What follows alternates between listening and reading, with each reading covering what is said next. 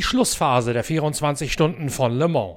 Dieser Podcast wird präsentiert von Shell Helix Ultra. Das Premium-Motorenöl für deinen Motor.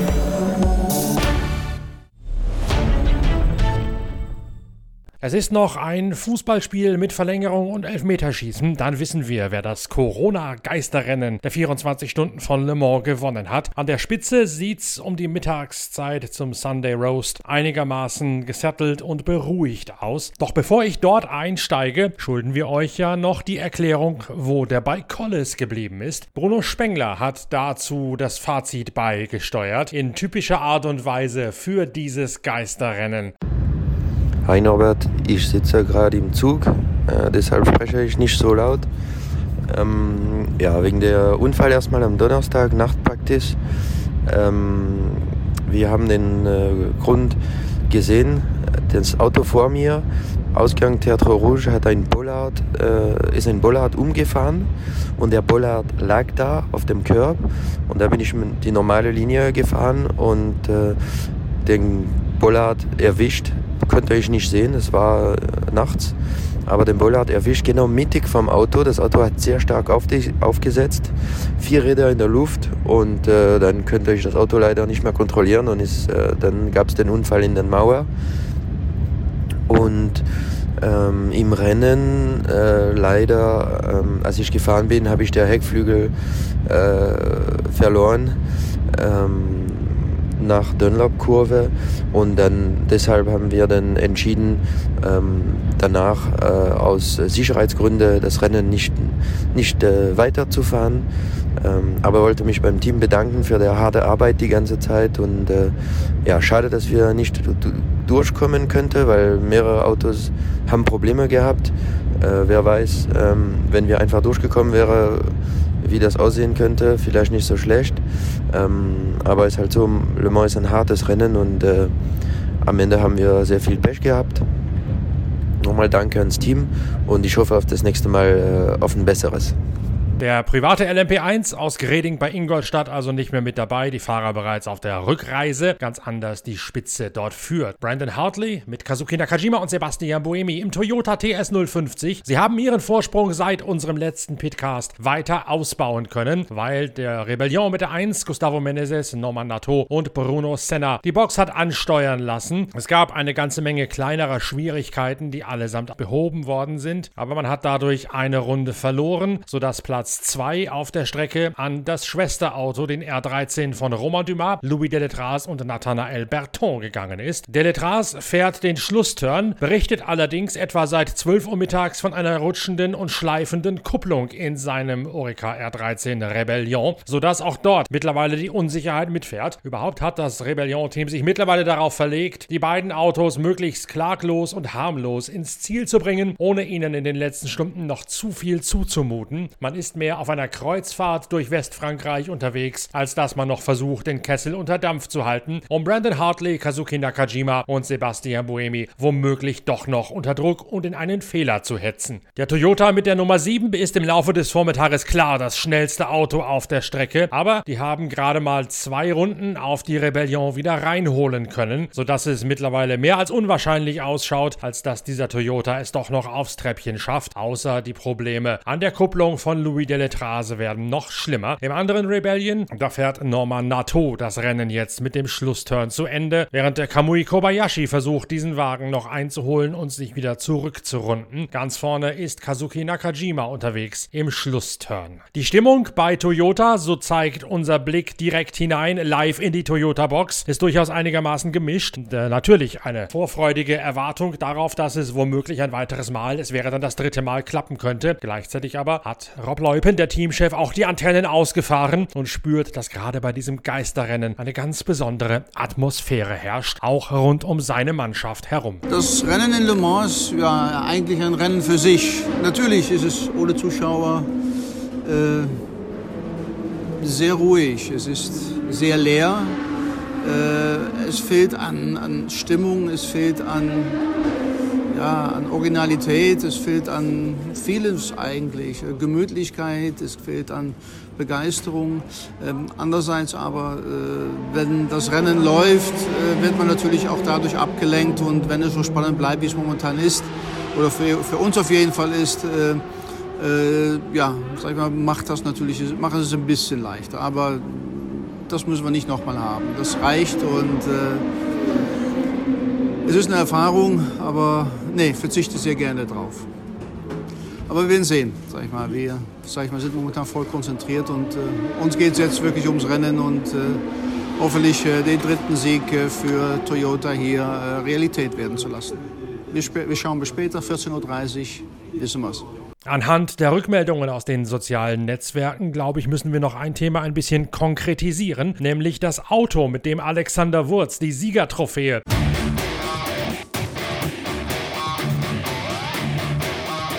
vor Beginn des Rennens, also gestern Mittag gegen zwei, um die 13 Kilometer lange Rennstrecke gefahren hat. Da gab es einiges an Spekulationen, ob das nun schon das neue Hypercar für die nächste Auflage der 24 Stunden von Le Mans gewesen sei. Gleichzeitig gab es auch Konfusion darüber, warum James Glickenhaus und Dr. Colin Collis Hypercars bauen dürfen, wo doch angeblich nur eine Andockung ans Werk, an einen Automobilhersteller statthaft sei für diese Kategorie. Das ist alles etwas verwirrend im äh, Gefüge von Hypercar Supercars für Europa und LMDH, die neuen Prototypen für die IMSA-Serie. Bei diesen LMDH in der IMSA-Serie, da ist die Anbindung an ein Werk im Reglement verankert. Bei den Prototypen für die Sportwagen-Weltmeisterschaft, bei den Hypercars dagegen ausdrücklich nicht. Deswegen dürfen der neue Glickenhaus und der neue Baikolles WM und Le Mans fahren. Sie dürften allerdings nach dem derzeitigen Stand nicht, etwa bei den 24 Stunden von Daytona oder in der IMSA-Serie fahren. Genau darauf bezieht sich die Karikatur von unserem Mitarbeiter Gerald Saas von Moto Cartoon auf der letzten Seite der aktuellen Ausgabe der Zeitschrift Pitwalk. Also Pitwalk bildet, dort geht genau daraus hervor, was man darf in der WM privat fahren und was man nicht darf in der IMSA privat fahren, in der neuen ersten Liga. Die ist allerdings ja ohnehin um ein Jahr verschoben. Ich hatte es gestern gesagt. Deswegen kann sich das vielleicht noch ändern, wenn es da genug Palaver und Lobbyarbeit gibt. Was hat es aber nun mit diesem bunt gescheckten Auto auf sich, mit dem Alexander Wurz gefahren ist? Auch das ist nicht das Hypercar, das künftig in Le Mans fahren wird. Alexander Wurz stellt klar. Ja, also ich durfte heute die erste Premiere fahren von dem äh, GR Supersport. Äh, das ist die Straßenversion des Hypercars, des GRX, den wir in Zukunft einsetzen werden unter dem Reglement der Hypercars. Und das ist schon eine coole Sache, da ein bisschen Geschichte zu schreiben. Ich habe den Morata-San neben mir gehabt, ihm die Strecke zeigen können. Und es ist immer wunderschön, wenn man alleine auf der Strecke ist ähm, und sie für sich genießen kann. Und dann natürlich, äh, wie traditionell hier in Le Mans beim 24-Stunden-Rennen, muss der Sieger, ähm, der Siegerhersteller, die Trophäe wieder zurückbringen zur Startzeremonie. Und jetzt hoffen wir ganz stark, dass das nur 24 Stunden dort steht und wir können sie dann wieder abholen. Aber da haben wir noch viele Stunden vor uns. Und wir wissen natürlich, dass äh, Le Mans oft verrückte Geschichten schreibt, aber jetzt Daumen drücken und fokussieren.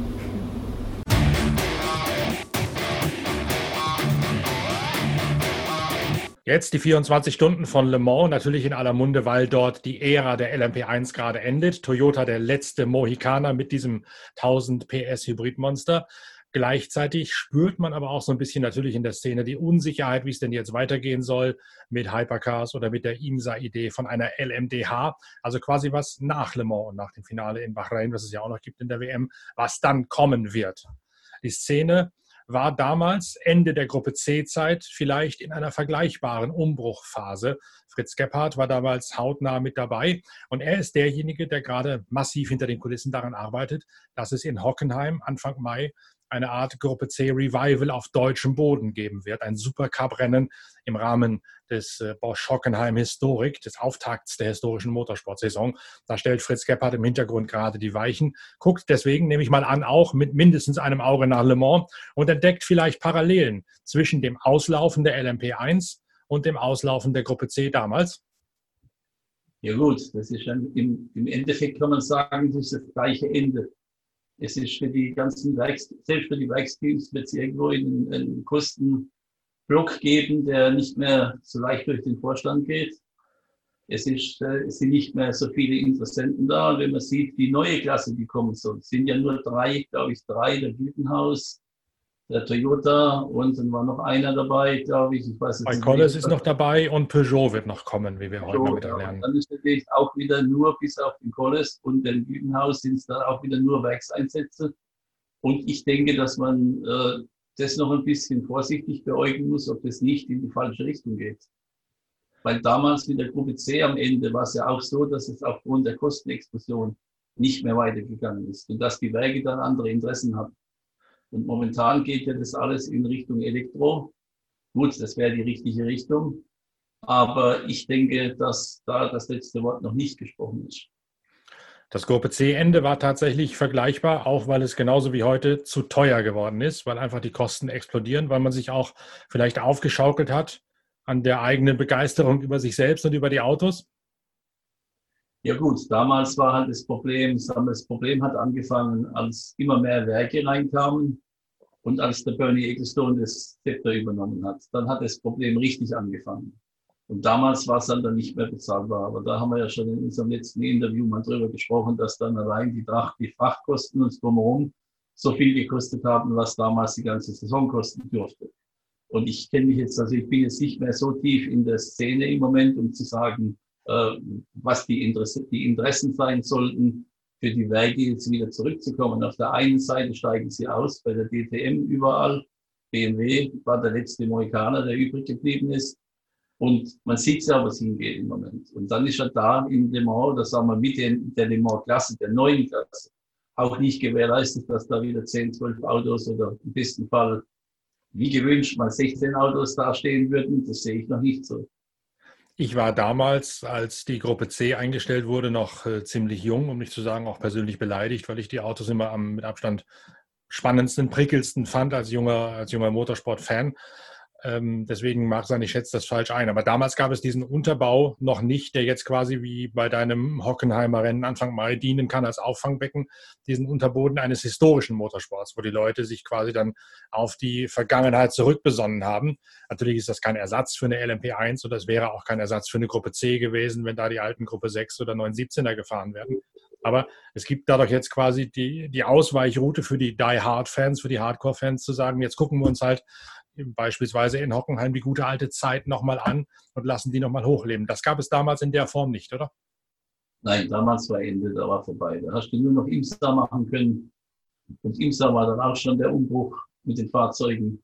Da kann man sagen, der, dieser, dieser Nährgrund für diese neue Geschichte, jetzt diese historische Motorsport nach über 20 Jahren, ist, dass man sagen kann, die Autos sind immer noch interessant, die Autos sind technisch auf dem neuesten Stand. Das heißt, die Autos sind nicht 20 Jahre in der Garage gestanden und sind eingestaubt und sind jetzt instaubt worden. Das Reglement in der Serie sagt ja, dass wir alle Fahrwerksteile, alles geräumt sein muss, dass die Bremsen aktuell sein müssen, Sicherheitsgurte, Feuerlöscher, Tankanlage, das muss alles aktuell sein. Und deshalb sind die Autos an sich von ihrer Technik her auf dem neuesten Stand im Moment. Und sagen wir, das Interesse, das, da bin ich erst auf die Idee gekommen, nachdem ich gesehen habe, was da für ein Interesse da ist, diese Autos zu sehen von den, von den Leuten, von den Zuschauern. Da sind wir auf die Idee gekommen zu sagen, wir machen sowas und das letzte, der letzte, das letzte Quäntchen kam dann von Jochen Nerpel und von Wolfgang Hutter vom Hockenheimring und von Hutter Promotions in Hockenheim bei der Testfahrt von uns, dass die gesagt haben, sowas wollen wir unbedingt bei uns in der Rennserie haben. Dann habe ich gesagt, okay, mit den Kontakten, die ich noch zu den Leuten von früher habe, könnte ich vielleicht sowas im Hintergrund mitorganisieren. Und da wurde die Idee geboren. Und dann hat man gesagt, okay, man geht jetzt mal weiter. Und jetzt muss man halt mal sehen, wie man die ganzen Hürden des deutschen Motorsports nimmt, dass man das Rennen auch irgendwo stattfinden lassen kann. Ich habe auch schon mal mit Walter Lechner darüber gesprochen, dem ehemaligen Gruppe C-Fahrer und Interserie-Champion, äh, wie man das machen kann. Und er hat sich auch angeboten, da zu helfen. Genauso wie Franz Konrad und der Marco Werner sowieso. Und ich denke, dass auf der Basis sowieso was Gutes machbar sein sollte. Aber das Interesse der Zuschauer zählt halt.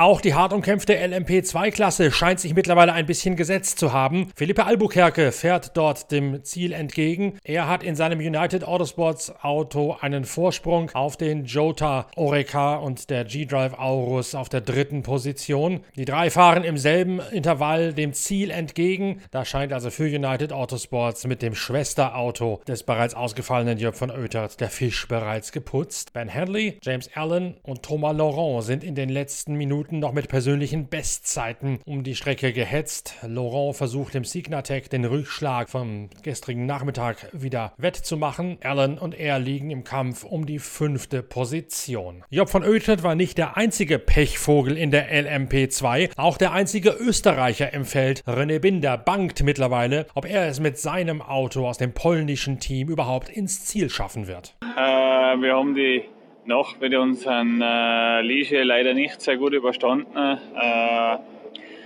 es ist bis 4 Uhr früh relativ gut gelaufen für uns, ohne Defekte. Und äh, ab 4 hat dann circa das Auto zu streiken angefangen. Zuerst mit der Benzinpumpe, dann äh, später mit der Lichtmaschine und äh, dann noch mit dem Starter. Haben dadurch drei, vier Reparaturstopps gehabt. Und äh, das Auto läuft leider nicht mehr problemlos. Ähm, schauen wir, dass wir das Auto noch über die restlichen vier Stunden von Rennen bringen. Äh, wenn wir sehen, ob wir das Rennen beenden können, natürlich mit einem, mit einem großen Rückstand äh, mit den Reparaturen. Aber wir versuchen zumindest das Rennen zu Ende zu fahren.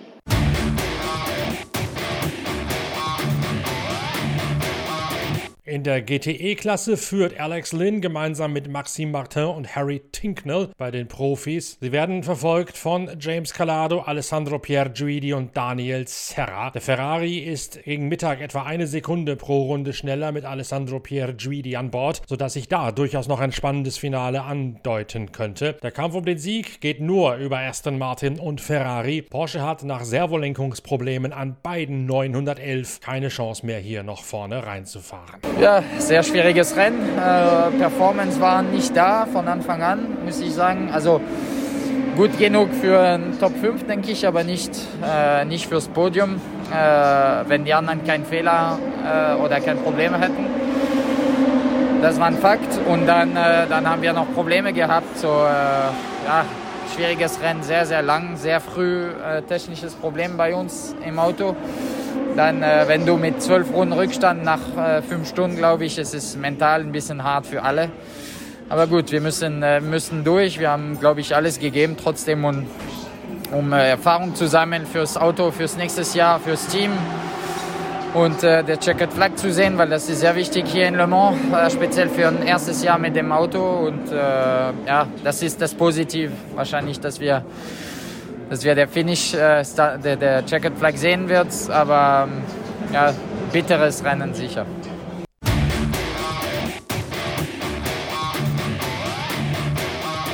Bis jetzt ist es trocken geblieben. Es gibt je nach Art und Quelle der Wettervorhersagen noch die Möglichkeit, dass es kurz nach 13 Uhr, also für die letzten 90 Minuten, anfangen könnte zu regnen. Allerdings haben sich die Wettervorhersagen, dass es über Nacht einen heftigen Gewittersturm geben könnte, auch als Ulk herausgestellt, sodass man da nicht allzu viel drauf geben dürfte. Die meisten Teams gehen hinter den Kulissen davon aus, dass die 24 Stunden von Le Mans bis 14.30 Uhr bei trockenen äußeren Bedingungen zu Ende gefahren werden. Momentan schaut alles danach aus, als hätte Toyota den Defektteufel abgeschüttelt und die Bedenken, dass man sich gegen Rebellion doch noch die Blöße geben könnte, sind momentan eliminiert. Toyota führt mit dem Auto, das in den letzten Jahren auch gewonnen hat, mit Kazuki Nakajima, Sebastian Buemi und Brandon Hartley. Dann die beiden Rebellion, die im Paarflug unterwegs sind vor der nächsten Runde der Boxenstopps. Wir melden uns, sofern nichts Außergewöhnliches passiert, dann mit der Analyse der 24 Stunden von Le Mans wieder mit der nächsten Folge von Pitcast, dem Podcast der Zeitschrift Pitwalk. Bedanke mich recht herzlich für das große, große Interesse an unserer Serie Le Mans Aujourd'hui, sowohl auf pitwalk.de und bei den Podcatchern, als auch bei den Blogs, als auch auf dem YouTube-Channel der Zeitschrift Pitwalk. Und nicht vergessen, wir haben ja auch noch Wheelie, den neuen Podcast zum MotoGP. Da steht heute Nachmittag in Misano möglicherweise das spektakulärste Rennen an, das die MotoGP und der gesamte Motorsport jemals erlebt haben. Warum das so ist und warum man nach den 24 Stunden von Le Mans unbedingt nach Misano Lugano rüberschalten sollte. Das hört ihr in der neuen Folge von Wheelie, dem Podcast zur MotoGP. Also schnell rüberschalten, anklicken und auch den neuen Wheelie euch noch reinziehen. Bis zum nächsten Mal mit Le Mans Aujourd'hui. Danke fürs Reinhören. Euer Norbert Okenga.